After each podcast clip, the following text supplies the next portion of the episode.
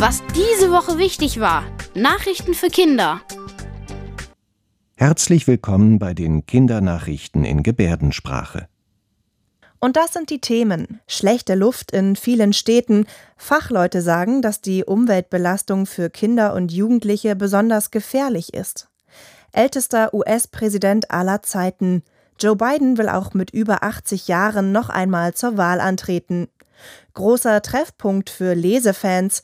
Auf der Buchmesse in Leipzig gibt es viel Spannendes und Lustiges zu entdecken. Und weißt du schon, was du später mal werden willst? Beim Girls und Boys Day kann man in verschiedene Berufe reinschnuppern. In vielen Städten in Europa ist die Luft sehr schlecht. Und eine Studie hat herausgefunden, dass es auch sehr krank machen kann und sogar tödlich enden kann. Diese Studie hat die Umweltagentur der Europäischen Union diese Woche vorgestellt. Sie zeigt, dass die Belastung mit Schadstoffen in Städten oft sehr hoch ist. Dort wohnen nicht nur viele Menschen auf kleinem Raum, es fahren auch viele Autos und es gibt viel Industrie. Besonders gefährlich ist sogenannter Feinstaub. Er bildet sich aus kleinen Teilen, die zum Beispiel beim Verbrennen von Kohle, Öl oder Holz entstehen. Mit bloßem Auge kann man Feinstaub nicht sehen.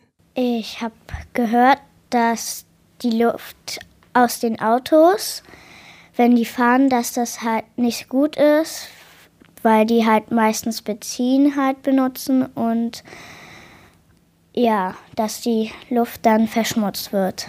Und das ist halt auch nicht gut, zum Beispiel Flugzeuge, die produzieren halt auch komische Luft sozusagen. Die Studie zeigt auch, dass die schlechte Luftqualität besonders gefährlich für Kinder und Jugendliche ist. Schließlich wachsen sie noch und in dieser Zeit sind die Organe und das Immunsystem besonders empfindlich. Es soll den Körper zum Beispiel vor Viren und Bakterien schützen. Die Experten schätzen, dass in Europa über 1200 Jungen und Mädchen pro Jahr an den Folgen der Luftverschmutzung sterben. Aber die Experten haben auch Ideen, wie sie besser geschützt werden können. Manche Leute wollen auch mehr grüne Wiesen und Bäume anpflanzen, damit die Luft auch frischer wird. An Schulen und Kitas werden auch mehr Pflanzen gepflanzt, weil die Kinder sind ja den ganzen Tag fast in der Schule. Und damit sie dann auch nicht davon erkranken und bessere Luft haben, wird da mehr gepflanzt als woanders. Also man könnte nicht mehr so viel Auto fahren, sondern auch mehr Fahrrad fahren und oder zu Fuß gehen, wenn es nicht so weit ist. Und man kann auch mit der Bahn fahren.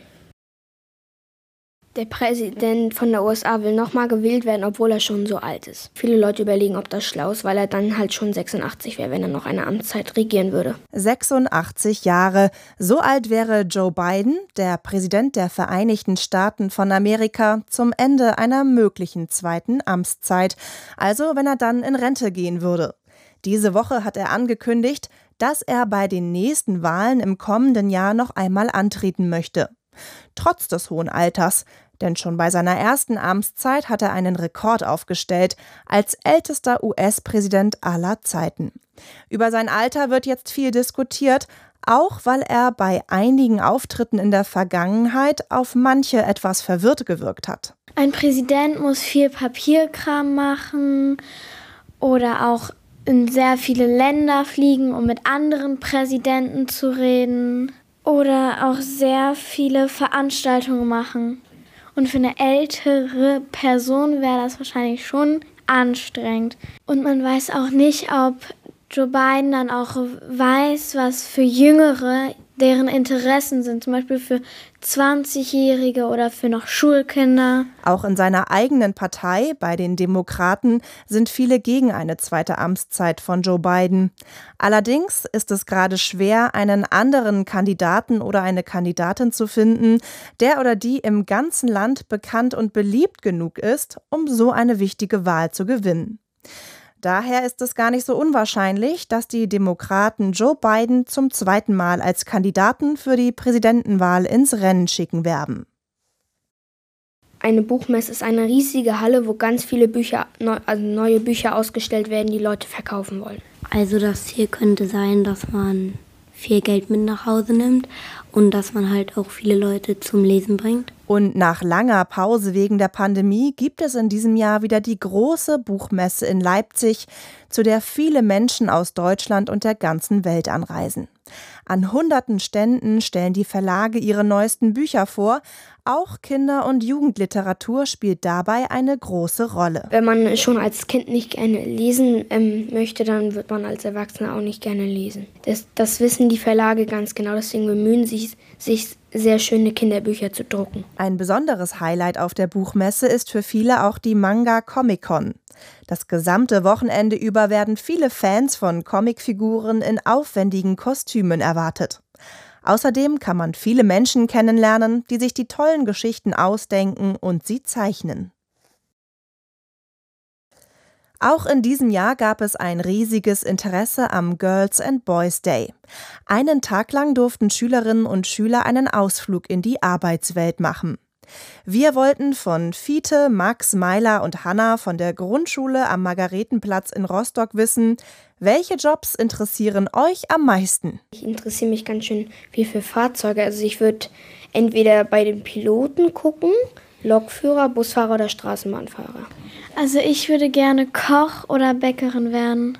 Und ich mochte es auch sehr, ähm, wenn ich immer bei Mama mitgemacht habe.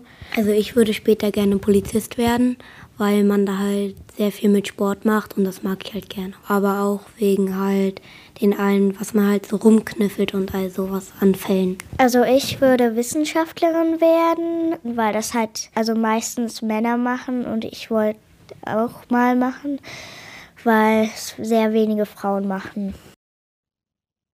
Das waren die Kindernachrichten in Gebärdensprache. Bis zum nächsten Mal.